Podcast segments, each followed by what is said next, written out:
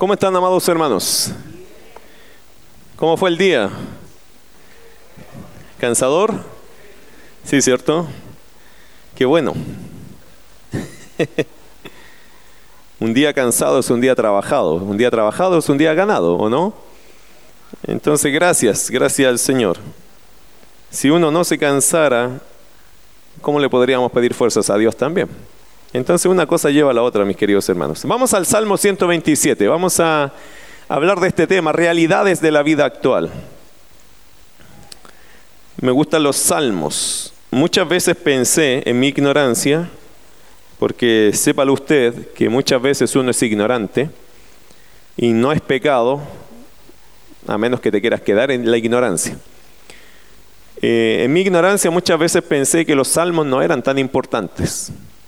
Más de alguna vez dije, ¿para qué voy a leer otra vez los salmos si ya lo he leído tantas veces?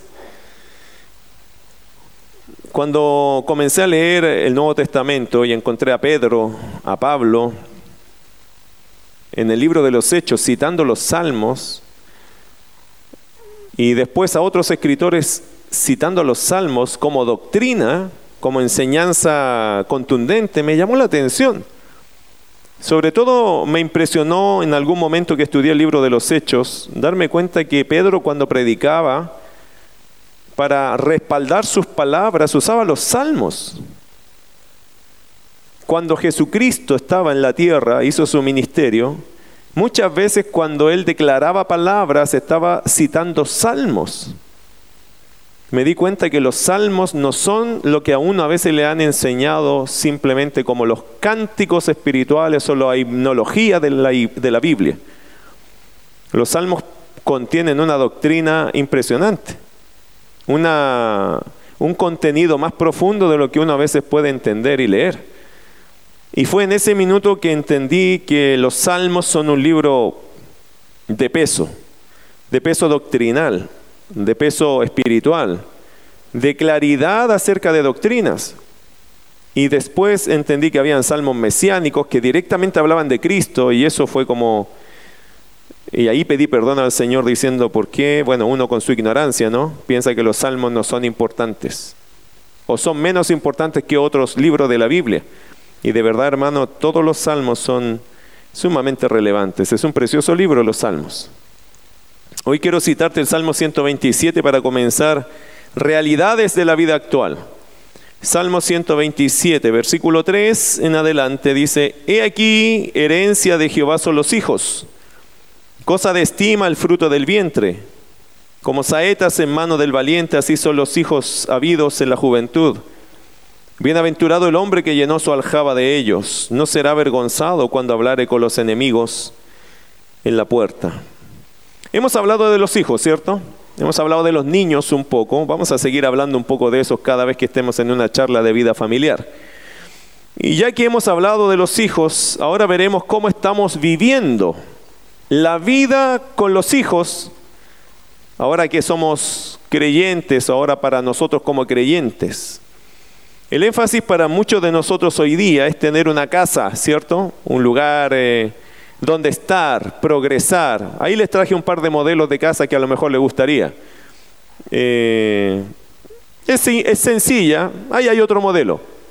Es simple, es una casa barata, pero a lo mejor a usted le gustaría, no sé, para no alucinar mucho. Hay otra más, me parece, por allí, a lo mejor le gusta ese estilo. Aunque sea que tenga una pieza para recibir visitas, ¿cierto?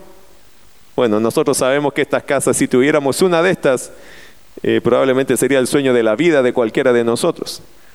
Una casita pequeñita como esta. Bueno, quizás hermano no esto, quizás no es esto, pero usted sabe que en la mente de muchas personas, la realidad en su mente, o la realidad de la vida actual de muchos es anhelar algo así.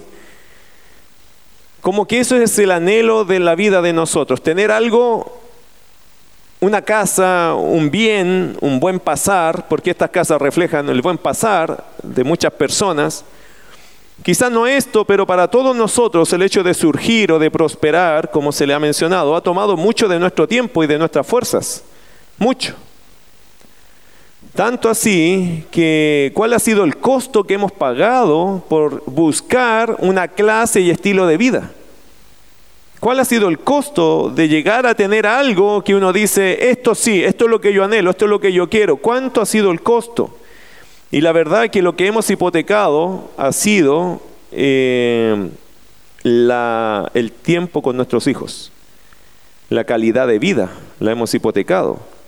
Hemos hipotecado todo en un sentido por lograr ciertas metas y obtener cierto estatus. ¿Qué es lo que hemos hipotecado? El tiempo en familia, el tiempo de los hijos.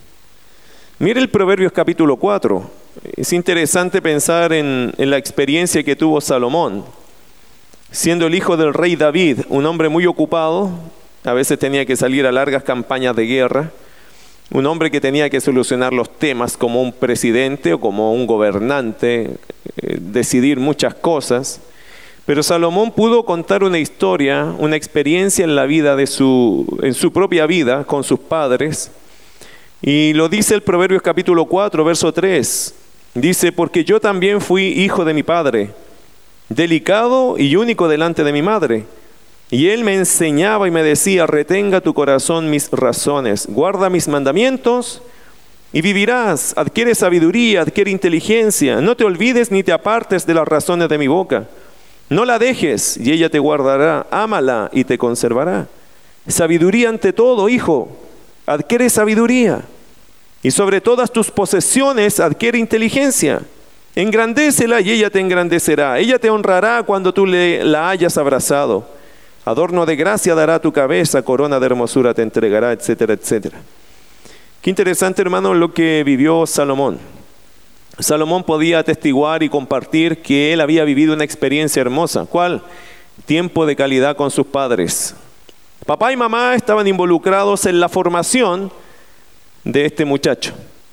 Cuando Salomón era pequeño, él recordaba, él dice en el versículo 3, yo también fui hijo de mi padre, delicado y único delante de mi madre. Es decir, yo también supe lo que es estar en los brazos de mi papá, de mi mamá, cuando era un pequeño y me abrazaban y ellos me tomaban y se daban el tiempo para aconsejarme, para que yo buscara sabiduría, para que fuera inteligente, para que siguiera yo sus razones. Ellos me instruían.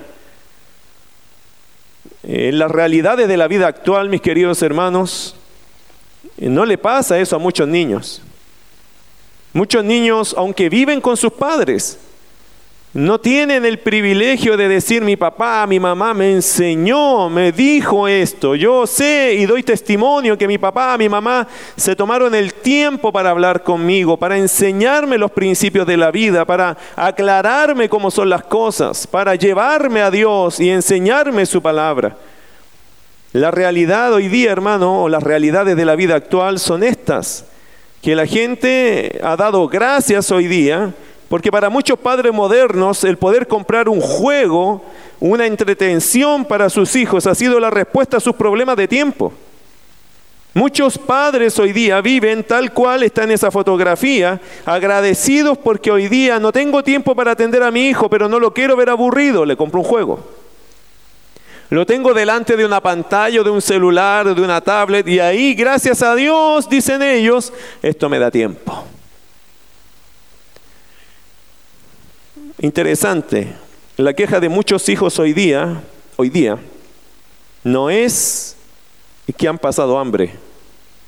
La queja de la gran mayoría de los hijos hoy día es que nunca han sentido que son importantes para sus padres. He recogido la opinión de varios niños, de varios jóvenes. ¿Y sabe cuál es la queja? Hoy día, hermano, no se pelea con el hambre. Años atrás, ¿cuál era la problemática? No hay para comer, hambre. Algunos somos de la generación de los que pasamos hambre, ¿cierto? Pero hoy día no es hambre, de hecho los niños comen demasiado hoy día. Hoy día el problema no es hambre, no es plata, no es proyección, no es falta de recursos en general. ¿Sabe cuál es la queja mayoritaria hoy día? Mis papás no están conmigo. Yo creo que no soy importante para ellos. Porque aunque están en mi casa, no pasamos tiempo juntos. El tiempo. Han hipotecado los padres el tiempo de sus hijos por prosperar o surgir o cumplir sus proyectos. Hoy día son la generación que se ha hecho invisible a las necesidades básicas y al afecto y al tiempo. porque los padres buscan con desesperación y torpeza a veces los bienes materiales. Una vez yo quise estudiar, bueno, yo siempre quiero estudiar, hermanos, pero una vez quería entrar a estudiar muy fuerte como hoy día lo estoy haciendo. Y me dieron la oportunidad de estudiar gratuitamente en su momento. Yo dije, oh, voy a tomar esa oportunidad, pero algo en mi corazón me decía que no, porque tenía a mi hija recién nacida. Mi hija estaba muy pequeña. Y en ese tiempo trabajaba en la facultad, recuerdo, y justo a mí y a Víctor Veloso, que era un compañero de trabajo, un pastor para mí extraordinario, un, extraordinario maestro, le dije, Víctor, ¿qué vas a hacer tú?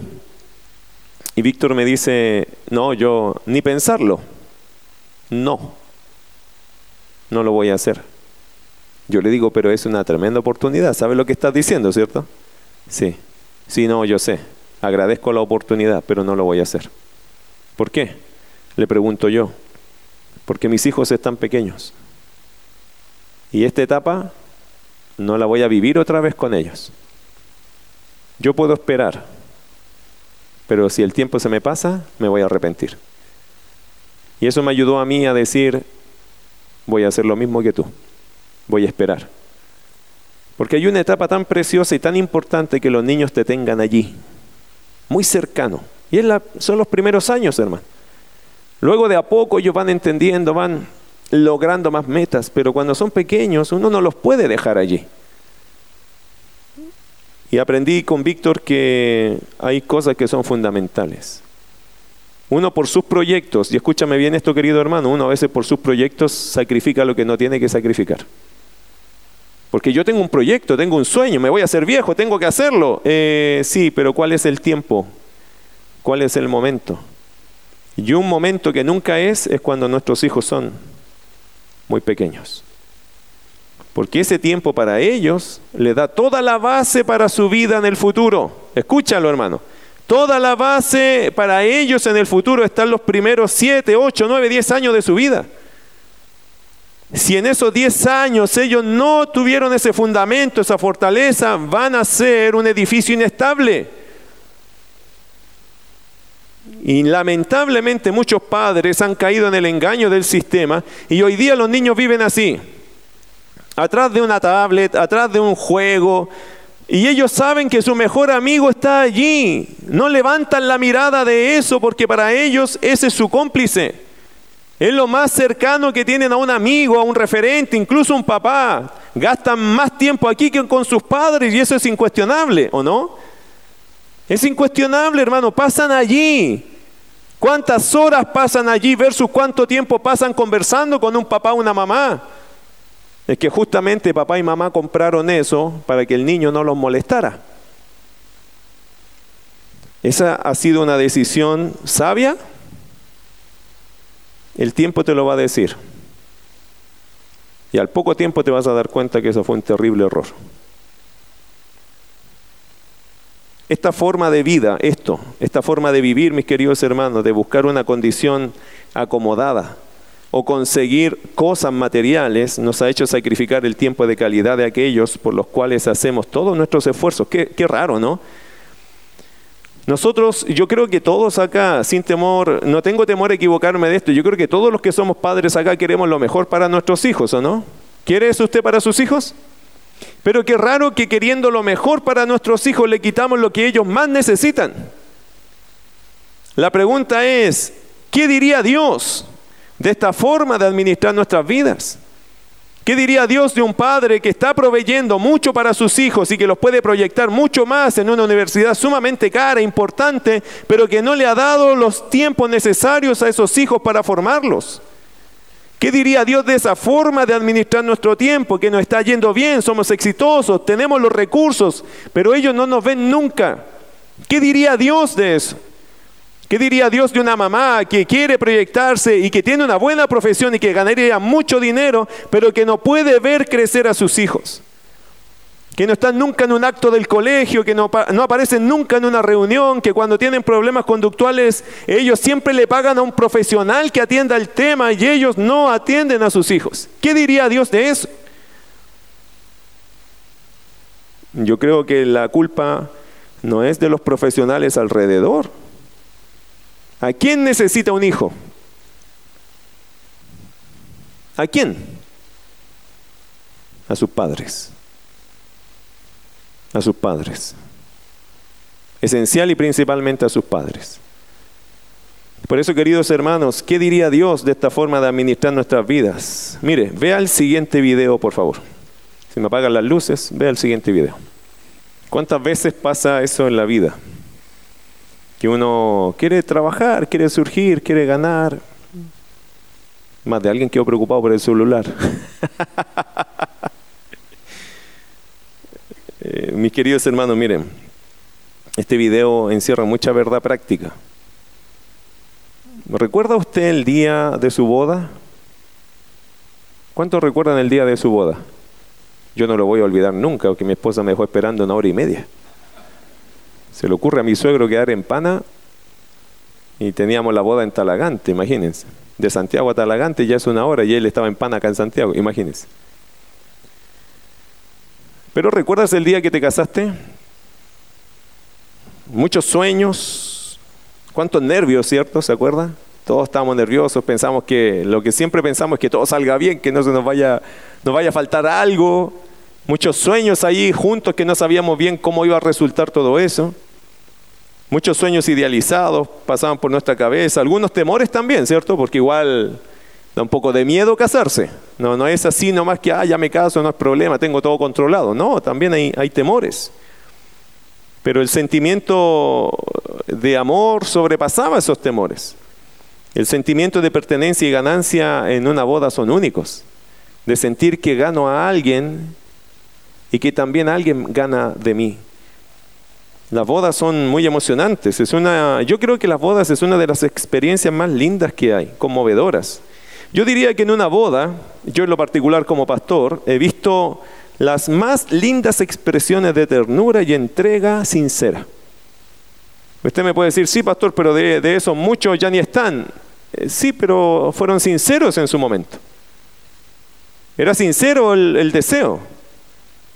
Es que sinceridad no se condice con lo que viene después, porque hermano, uno es sincero, pero a veces no sabe llevar una relación, pero en ese minuto tú ves acciones sinceras. Solo que el pecado, la vida, la dureza y las malas decisiones a veces van entorpeciendo nuestra relación. Y otra vez, nuestras proyecciones. Nuestras proyecciones a veces hacen que en lugar de seguir sintiéndonos enamorados, nos vamos distanciando.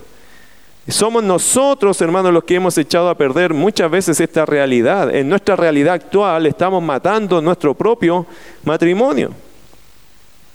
Ahora, aunque hay muchas ilusiones, expectativas, hermano, en, un matrimonio, nosotros tenemos que entender algo. Eh, el matrimonio, cuando es nuevo, tiene esa capacidad de sobreponerse a todas las cosas. Una cosa que me encanta de las bodas es esa emoción, porque la gente quiere, promete muchas cosas. Recuerdo algunos pactos por ahí que algunos han hecho, y una vez alguien pactó que le daba permiso para ir a jugar a la pelota a su esposo, y cosas así, curiosas. Eh, y son lindas cosas que uno las ve acá, y ellos se comprometen, y he visto tantas bodas que siempre he visto, hermano, que hay un compromiso sincero el uno con el otro.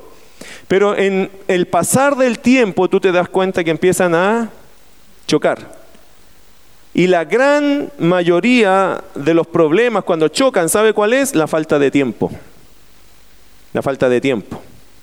Este sábado vamos a celebrar una boda y me imagino que habrá mucha emoción, ilusión, expectativa, alegría, temores, miedo, de todo un poco. Pero nunca he visto que una boda, en una boda, que el matrimonio salga cada uno para su lado, sino bien tomados de la mano y felices, viendo el futuro, pero glorioso al andar, te voy a decir algo. Si no le dedicas tiempo a esta relación, van a empezar a chocar. No porque no se pueda ser feliz, no, porque nuestra realidad actual a veces nos empuja a separarnos. Y gastamos tanto tiempo en lo que nosotros decimos una proyección que se nos olvida lo más importante. ¿Qué es lo más importante allí? Estar juntos caminar por la vida juntos. Mis queridos hermanos, un amor en Cristo, un amor, una boda, un amor en Cristo sincero, tiene la fuerza de sobreponerse a todo. Mire Cantares capítulo 2. Cantares capítulo 2. Y ojalá que usted en su matrimonio recupere estos, estas frases. El amor matrimonial, hermanos, tiene una capacidad, una fuerza para sobreponerse a todo, en realidad, a todo. Mire Cantares capítulo 2, versos 5 al 7, dice, sustentadme con pasas, confortadme con manzanas, porque estoy enferma de amor. ¿Hay alguna hermana enferma de amor aquí? Gracias. Versículo 6. Yo conozco una, pero no es de esta iglesia, dice, no me sirve el ejemplo. Verso 6, su, su izquierda esté debajo de mi cabeza, dice ella, y su derecha me abrace.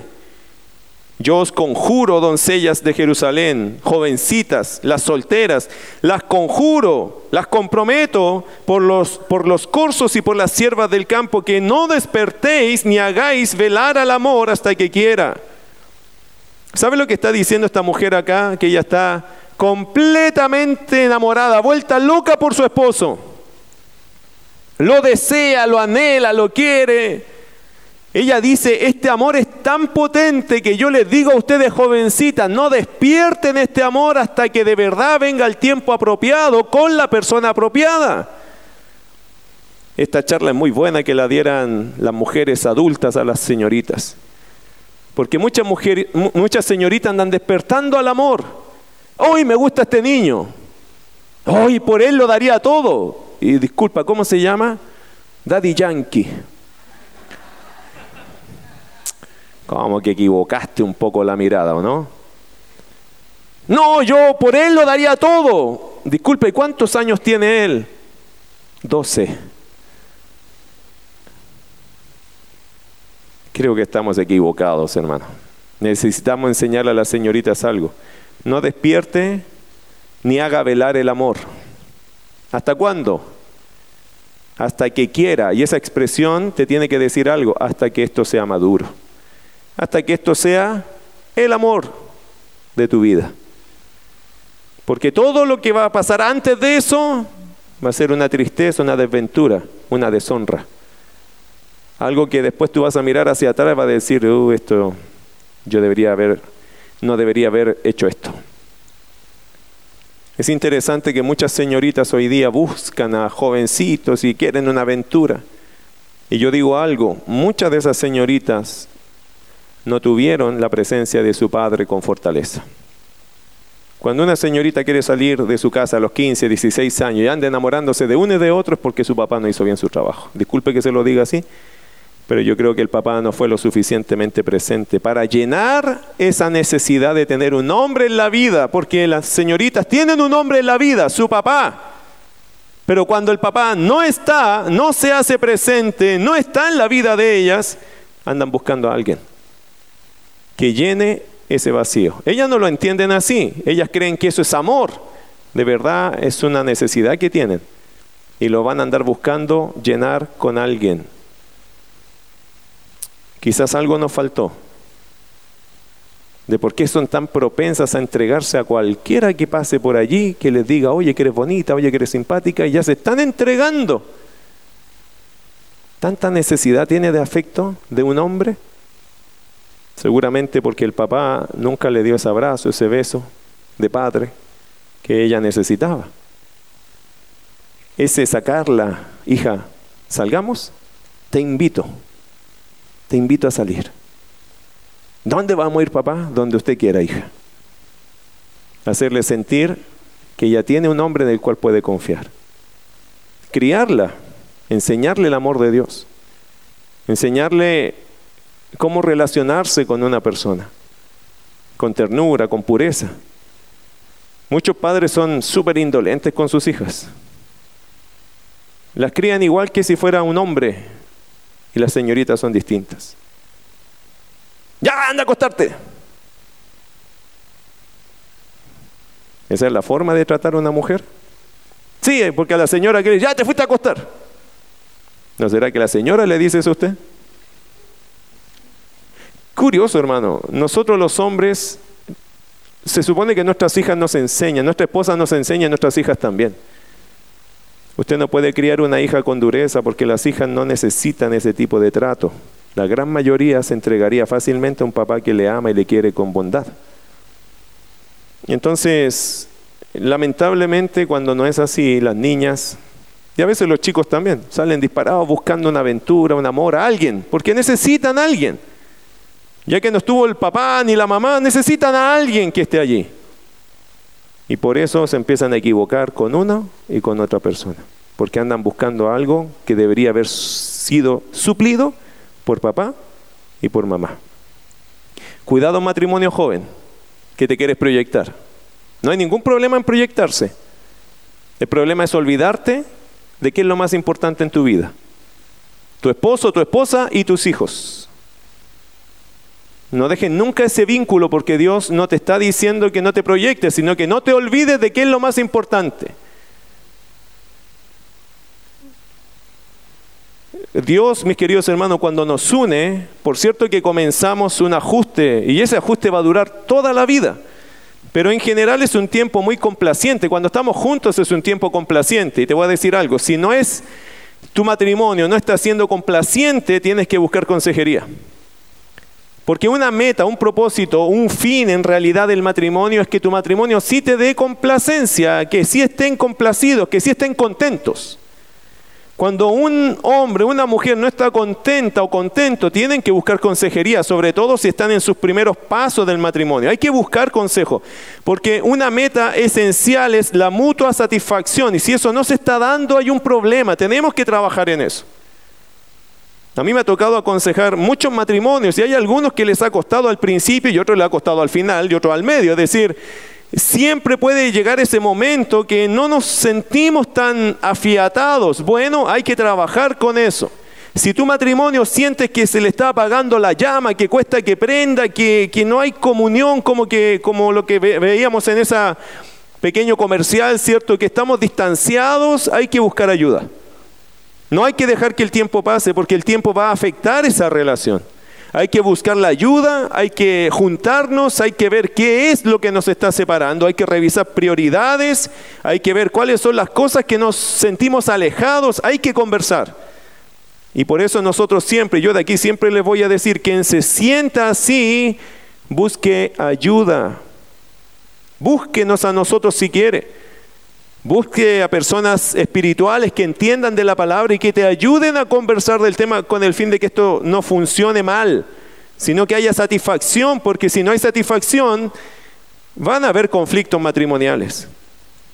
Porque un principio en la Biblia para un, par de, para un matrimonio es que se sientan contentos. ¿Usted cree que Adán cuando recibió a Eva, qué dijo? ¿Y Dios, ¿y para qué ella? No, no, no entiendo. ¿Para qué la trajo? Hola, hola. Señor, ¿y esta qué? Si yo soy feliz solo. Yo no me imagino a Adán así. ¿Usted se lo imagina así? ¿Cómo se imagina usted a Adán? Usa imaginación espiritual. ¡Wow! Esta es creación. ¿O no? Bueno, no sé cuál es tu imaginación, no quiero llevarte más allá tampoco, pero pero él la vio y él qué pensó? No, esto es hueso de mi hueso y carne de mi carne. Venga para acá.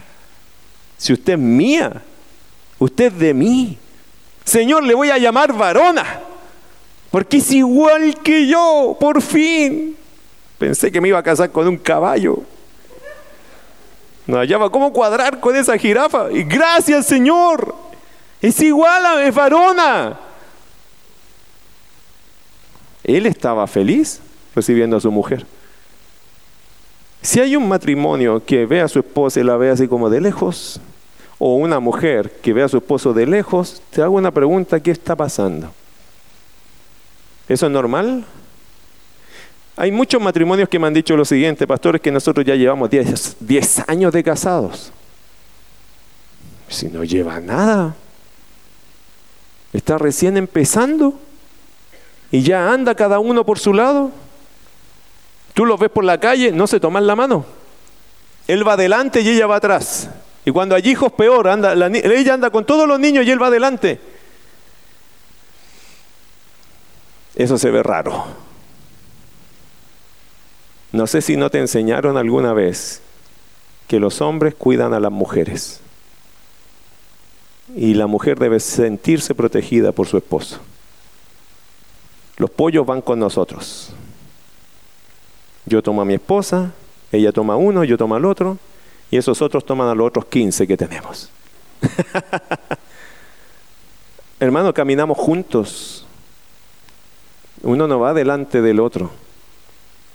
Pero muchas veces los proyectos de nuestra vida, la forma que yo tengo aquí como veo mi realidad, me separa de mi esposa. Eso está muy mal, muy mal. Algunos me pueden decir, es que en mi cultura, olvídate de tu cultura. Es que en mi crianza, olvídate de tu crianza. Es que a mí no me enseñaron, olvídate de eso. ¿Qué dice la Biblia para ti? ¿Qué dice Dios para ti? ¿Cuáles son los ejemplos en la escritura para ti? ¿Eres creyente? Usa la palabra entonces y con la palabra cambia tu mentalidad. Porque si no vas a fracasar llevando las cosas, echándole la culpa después a tu crianza, a tu cultura, a tu forma de ser. Tu forma de ser terminó cuando te hiciste creyente, de modo que si alguno está en Cristo, nueva criatura es. ¿Qué significa? Todas las cosas viejas pasaron, he aquí, todo es hecho nuevo. Así que no me ponga de excusa, es que yo soy así. Bueno, sí, somos de una forma, pero si esa es una excusa, discúlpame, la estás usando mal. Porque Cristo nos quiere cambiar. ¿Cómo es Cristo con su iglesia? Responda, hermano, ¿cómo es Cristo con su iglesia? ¿Qué dice la Biblia? Que Jesucristo amó a su iglesia, ¿cierto? Y se dio a sí mismo por ella. ¿Fue fácil para él, para Jesús darse por su iglesia? No. Él dio su vida por su iglesia. Y la Biblia dice que así deberíamos amar a nuestras esposas. Y dice la Biblia que la mujer debería respetar a su esposo así como la iglesia respeta a Cristo. Le obedece a Cristo. Si la iglesia obedece a Cristo, tiene que obedecer también así a su esposo. Qué potente el dibujo, ¿no? En nuestra realidad actual, Estamos cada uno haciendo sus cosas y proyectando su vida. Todos quieren desarrollarse y se nos olvidó algo, los hijos. Allí están, en un rincón, y a veces ni siquiera podemos llevar la relación matrimonial en paz y nuestros hijos están recibiendo todo ese daño, todo ese daño. Cuando aparecen los niños y cuando llega la vida de los padres, por lo menos en el primer tiempo gira en torno a ellos, ¿cierto? Cuando aparecen estos pequeños. La pregunta es, ¿debemos seguir eh, o debemos los padres seguir la vida de nuestros hijos? ¿O deben los hijos adaptarse a la vida de los padres? Qué buena pregunta, ¿no? El otro día con alguien lo conversamos. Y es una buena pregunta. ¿Debemos nosotros los padres girar en torno a nuestros hijos? ¿O deben nuestros hijos girar en torno a sus padres? Y hay una buena respuesta, creo yo, en eso, que es un dulce equilibrio. En algún momento de la vida tenemos que ayudarlos a ellos, pero más y más ellos tienen que tomar nuestro ritmo de vida. Hay algunas excepciones, por supuesto. Siempre hay un dulce equilibrio, sabiduría para criar. Porque una pregunta, ¿qué si mi hijo o mi hija requiere más de mí por causas especiales? ¿Qué pasa si mi hijo tiene un problema y tiene y es especial? Necesito cuidarlo.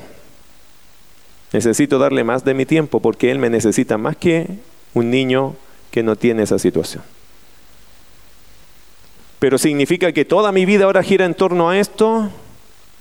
Es una buena pregunta porque yo creo que nuestra vida sí debe hacer lo posible por sustentar, suplir y estar. Pero no debería yo dejar toda mi vida por esta situación nomás. ¿Por qué lo digo así? Porque muchas mujeres cuando se convierten en madres solo son madres. Ya dejaron de ser esposas cuando se convirtieron en madres. Y eso es un grave error. O muchos esposos dejaron de ser esposos y se dedicaron a ser más padres. Y se olvidaron de la señora. Y eso está mal. Es un desequilibrio. Por eso, hermanos, hay un dulce equilibrio, hay una sabiduría para criar.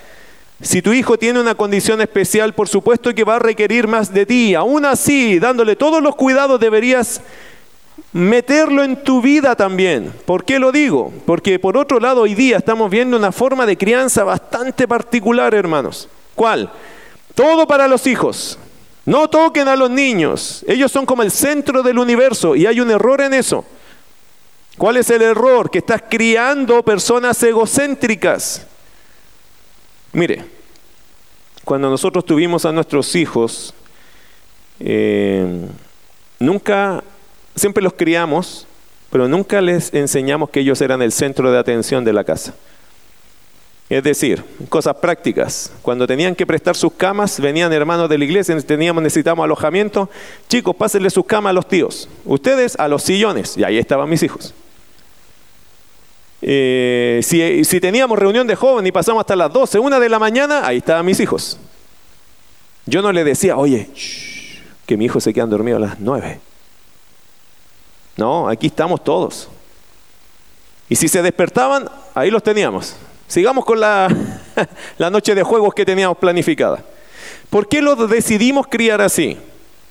Porque hermano, si vamos a servir a Dios, Dios siempre requiere de nosotros algunos sacrificios. Y yo no quiero dejar a mis hijos que no vivan esa experiencia porque yo quiero que ellos también un día estén dispuestos a decir, si es por el Señor, yo lo hago. Hoy día criamos a nuestros hijos tan de cuidado que cuando crecen ellos se incomodan con todo, no se acomodan a nada, todo lo reclaman. No son personas fáciles de llevar. Entonces después queremos servir al Señor y tenemos que andarle mirando la cara a nuestros hijos. Oye, ¿tú quieres ir? Ay, no quiere ir el niño. Ya entonces quédate tú, voy solo. Y ahí anda el pastor solo, para todos lados. ¿Por qué? Porque el niño no quería ir. Y la mamá que dijo, no, me voy a quedar con él, o con ella, o con ellos.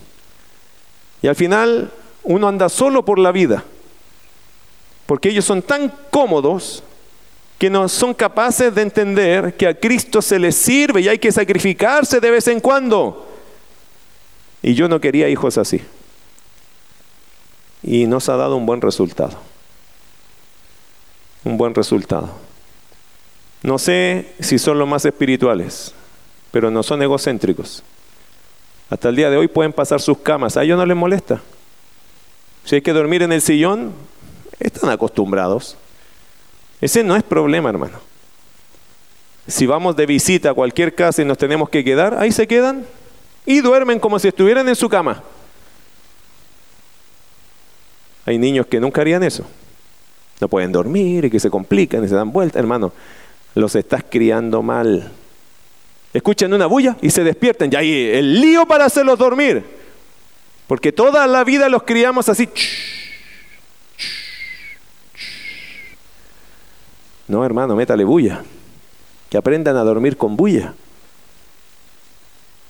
¿Me hago entender lo que le estoy diciendo? los más, más guerreados, más, más al choque. No los críe, hermano, tan delicados. Porque en el tiempo la vida no es así. Es que la vida no es así. Oh, no, yo, mi mamá me crió ahí, mi papá, a las 8 de la noche yo ya estaba durmiendo, hermano. En la vida eso no va a funcionar. A las 8 viene saliendo de la pega, va a estar... Es que a mí me criaron a las 8 y yo ya me duermo. Bueno, váyase a su casa a dormir entonces, está despedido. Es que no funciona la vida así. Y la vida cristiana tampoco. Tampoco. Por eso, querido hermano, cría a sus hijos pensando en que ellos no le pongan y no les cueste, no le pongan excusa al Señor y no les cueste seguir a Cristo. Tráigalos el día miércoles. Si es que van a trasnochar, tráigalos, hermano. Tráigalos. Si no importa que trasnochen un día, pídale al Señor gracias y Señor, mira, a las 10 se va a costar 10 y media, pero vamos a hacer tu voluntad. No los excuse, no les ponga la, vida tan fácil, porque esto no es real después. Porque todo usted sabe, la vida va a costar. Y ellos tienen que aprender a sentir que les cuesta también y que tienen las capacidades para soportar lo que les cueste. Si no van a ser de esos niños que hoy día hay muchos niños que tienen un problema con la frustración. Porque cada vez que tienen un problema se ponen a llorar y no saben solucionarlo porque todo se lo han solucionado sus padres. Y tienen frustración porque es que yo no sé cómo hacerlo. Y se bloquean, hermano, y se ponen a llorar y hacen escándalo porque no saben cómo solucionar un problema. Eso es porque nosotros le hemos hecho todo el trabajo. Tienen que aprender a hacer sus cosas. Tienen que aprender a, enfrentar sus problemas. Tienen que aprender a crecer. No pueden ser niños toda la vida. Hay una etapa que uno les hace todo y poco a poco ellos tienen que empezar a hacerlo ellos. Sí, pastor, a los 20 años yo lo voy a dejar que haga su cama. Aprendí, no, no aprendiste muy mal. Apenas puedan hacer sus cosas que las empiecen a hacer. Porque si no, después vas a tener personas que no son capaces de asumir sus tareas y responsabilidades y se van a frustrar, hermano. Y siempre van a esperar que alguien haga las cosas por ellos. Y pueden crecer así. Pueden crecer esperando que haga siempre alguien las cosas por ellos. Y eso es muy frustrante. ¿Ha visto personas, ha visto jovencitos o jovencitas que todos se lo tienen que hacer? ¿Conoce? Levante la mano el que conoce un caso por lo menos. ¿Conoce personas que todos se, lo hay, se lo tienen que hacer? Yo creo que la gran mayoría conocemos, ¿o no? El problema es, ¿son los niños, son los muchachos? No, somos los padres, que hicimos demasiado por ellos y no les enseñamos a hacer las cosas a ellos mismos. Bueno, hay tantas cosas que decir en eso. Quiero ir a donde está la proyección de la mujer, por favor, eh, Paul. Y quiero explicar un concepto y aquí voy a quizás terminar, porque se alarga muchísimo esto. Me encanta este tema a mí porque yo creo que es proyectar a los padres. Enfócate, enfócate en lo que tienes que hacer con tus hijos, pero la realidad de la vida actual. Y quiero aclarar algo para que no me tachen de machista, aunque casi eso es imposible para muchas, pero no tengo nada en contra de la mujer. Pero sí tengo que decir algo. Muchas mujeres, por ejemplo, buscan surgir en la vida, ser alguien en la vida. Quieren proyectarse, quieren ser significantes. Le llaman realización. Y yo no estoy en contra de una mujer que se quiera realizar, pero nunca una mujer que es esposa debe descuidar a sus hijos. Nunca una mujer que es madre debe descuidar a sus hijos.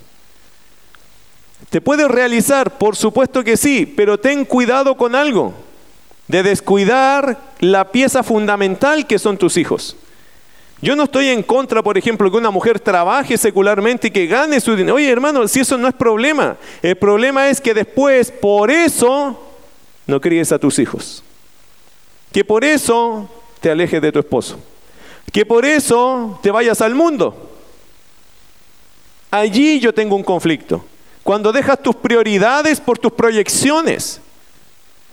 Y eso, hermano, es complejo, es decir, cada mujer, cada hombre al igual, pero esto pasa mucho en el mundo de las mujeres, mucho, que hoy día a la mujer le enseñan afuera y cuando está en un trabajo secular le dicen, no seas tonta. ¿Para qué le vas a dar el dinero a, a tu esposo? No, cada uno con sus cosas, si esto te lo estás ganando tú. Y empieza una filosofía, una doctrina feminista, lejos del parámetro bíblico. Yo no estoy en desacuerdo que una mujer surja o prospere o que le vaya bien en su profesión. Qué bueno, siempre y cuando no descuides ni tu esposo ni a tus hijos. Mire lo que dice 1 Timoteo capítulo 2. 1 Timoteo capítulo 2. Versículo 12 al 15. Porque no permito a la mujer enseñar ni ejercer dominio sobre el hombre, sino estar en silencio porque Adán fue formado primero, después Eva. Y Adán no fue engañado, sino que la mujer siendo engañada incurrió en transgresión. Pero se salvará engendrando hijos si permaneciera en fe, amor y santificación con modestia. Interesante, no le voy a explicar todo el pasaje, pero está hablando de orden eclesiástico, de quiénes deberían ser los líderes dentro de la iglesia. Y quiero referirme fuertemente, Pablo no pone argumentos personales, pone argumentos de la Biblia. Adán es el argumento que Pablo pone. Pablo dice, la mujer no está para ejercer dominio sobre el hombre, sino estar en la iglesia y en silencio. No significa que no puede hablar, significa que ella no va a liderar. Está en ese contexto. Y Pablo pone un argumento histórico diciendo es que Dios le dio a Adán el liderazgo. Lo haga bien o lo haga mal, eso es del hombre, no de la mujer. Y aunque alguna persona podría decir eso es machismo, en realidad no es machismo cuando hablamos de orden, de estructura. Porque Dios no está diciendo que Adán es más importante que Eva, no. Dios está diciendo que hay un orden de ejecución. No es que el hombre es más importante que la mujer, sabemos que la mujer de alguna forma es más inteligente que el hombre, pero no se trata de capacidades, se trata del orden que Dios dio. La mujer puede ser muy brillante, sí, pero no va a funcionar de la misma forma que el hombre porque Dios le puso al hombre esa necesidad y esa responsabilidad, no la puso sobre la mujer. Versículo 15 es lo que te quiero explicar. Dice, pero se salvará, hablando de la mujer, dice, se salvará engendrando hijos. Esa palabra salvará no tiene que ver con salvación eterna, tiene que ver con salvarse de tomar un lugar que no le corresponda y por lo tanto equivocarse demasiado. Salvarse de ocupar el lugar de su esposo y por lo tanto ofenderlo o dejarlo en el rincón allá en las sombras. Salvarse de no cumplir el propósito por el cual Dios la creó mujer. De eso cuando dice se salvará, se va a librar de un grave error, del grave error de creerse la que debería proyectarse y no tener hijos, por ejemplo, no ser una linda mamá, no criar hijos piadosos. De eso se va a salvar, de secularizarse tanto que su corazón se pone frío y no entiende que la maternidad es parte fundamental de su vida. Porque una mujer cuando se casa, ¿para qué se casa? para varios propósitos, pero uno de ellos es tener hijos. Y no es solo tener hijos, sino criarlos y cuidarlos y hacer de ellos buenos hombres y mujeres de Dios. Por eso me gusta el versículo, dice, pero se salvará engendrando hijos. Mire, si usted mujer puede llevar ambas cosas en tu vida, no hay ningún problema de desarrollar tu profesión, tus proyecciones. No hay ningún problema. Pero si eso no lo puedes hacer, tienes que decidir qué es lo que para Dios es más importante. Yo me he sorprendido gratamente de mujeres que son excelentes trabajadoras y nunca han descuidado a su esposo o sus hijos. No es que es fácil, no es que es fácil. Y no es que siempre quieren salir a trabajar, porque a veces salen a trabajar por necesidades particulares. Y si te toca hacer eso, porque seamos honestos, en este país, hermano, y en esta capital no es fácil mantenerse con un solo sueldo, ¿cierto? Entonces a veces están los hijos grandes y pueden apoyar a papá para que la familia siga, pero si no hay hijos grandes y hay hijos pequeños y hay necesidades y el sueldo del esposo no alcanza y ella teniendo una profesión quiere ayudar, no hay problema, hermano, eso no es pecado. Siempre y cuando tenga muy claro algo, que a ti, hombre, el trabajo no te excusa para amar y cuidar a tu mujer y darle tu tiempo también a ella. Y a ti, mujer, no te excusa el trabajo para decir, bueno, yo también estoy trabajando. Porque al final van a romper el matrimonio. Y en medio que rompen el matrimonio, están dañando profundamente a sus hijos. Vamos a orar. Próxima semana seguimos con realidades de la vida actual y otros temas que son importantes. Te invito a orar, por favor, y si estás con tu esposo, esposa, pareja allí, tu novio, novia, tómale la mano y ora con él, con ella. Y ora por él, ora por ella. Mis queridos hermanos, eh, el matrimonio es una gran bendición. La familia es una gran bendición. Si está tu hijo, tu hija al lado tuyo, tómale, tómale la mano. Tómale la mano a tu papi, a tu mami. ¿Sabe cuánto uno sufre por los hijos? Con mi esposa nosotros hemos derramado un montón de lágrimas por nuestros pequeños. Usted dirá, ellos ya no son tan pequeños, pastor, para usted. Para mí son mis pequeños. Tus hijos van a crecer. Y ellos van a tener la oportunidad de evaluarte cuando crezcan. Ahora que son pequeños, aprovechalos. Ora por ellos mucho. No dejes de pedirle a Dios que les dé libertad, que los haga felices. Pero también no dejes de pedirle a Dios por ti, que hagas tu trabajo. Críalos, mantente cerca de ellos. Y cuando tengas que reprender, reprende. Y cuando tengas que amar, ámalos. Porque eso es crianza. Crianza no es darle todo. No. Es enseñarle a hacer las cosas. Y sobre todo enséñale a confiar en Dios. Porque Dios es suficiente. Un día nosotros no vamos a estar. A mí lo único que me consuela de eso es que Dios va a estar. Y si ellos se toman de la mano de Dios, van a estar bien. ¿Por qué? Porque Dios es suficiente. Por eso, mis amados hermanos, si estás teniendo conflictos matrimoniales, solucionalos. No hay cosa más linda que vivir contentos el matrimonio. Para eso tienes que conversar con tu esposa, con tu esposo, en el espíritu de la reconciliación, del entendimiento. Y si con un hijo las cosas no están yendo fáciles, no te alejes de ellos. Acércate. Míralos con ese amor que, que Cristo te ama a ti también. Y ora por ellos. No hay oraciones más poderosas para un hijo que las oraciones de sus propios padres.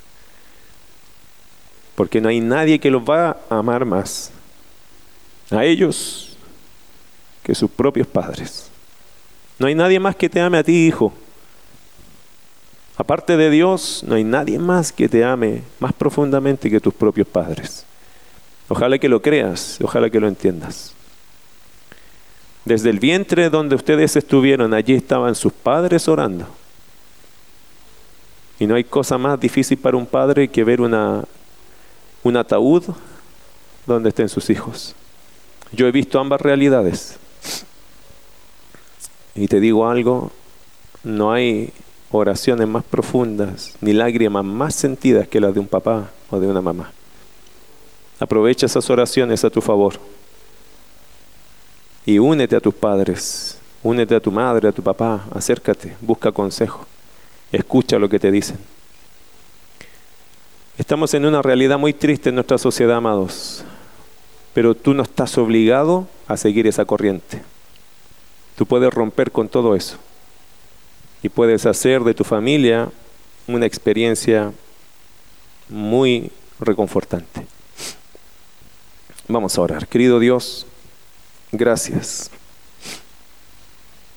Gracias por darnos este tiempo. Nos rendimos a ti. Permítenos, Señor, no caer en las realidades de esta vida. Sé que muchos quizás nos vemos allí, nos vimos identificados en algo. Permita Dios que nuestras vidas sean distintas. Sé, Señor, que todos nos queremos proyectar, sé que todos necesitamos cosas, pero que nunca hipotequemos, Señor, la vida de nuestros hijos y que tampoco hipotequemos nuestra relación matrimonial.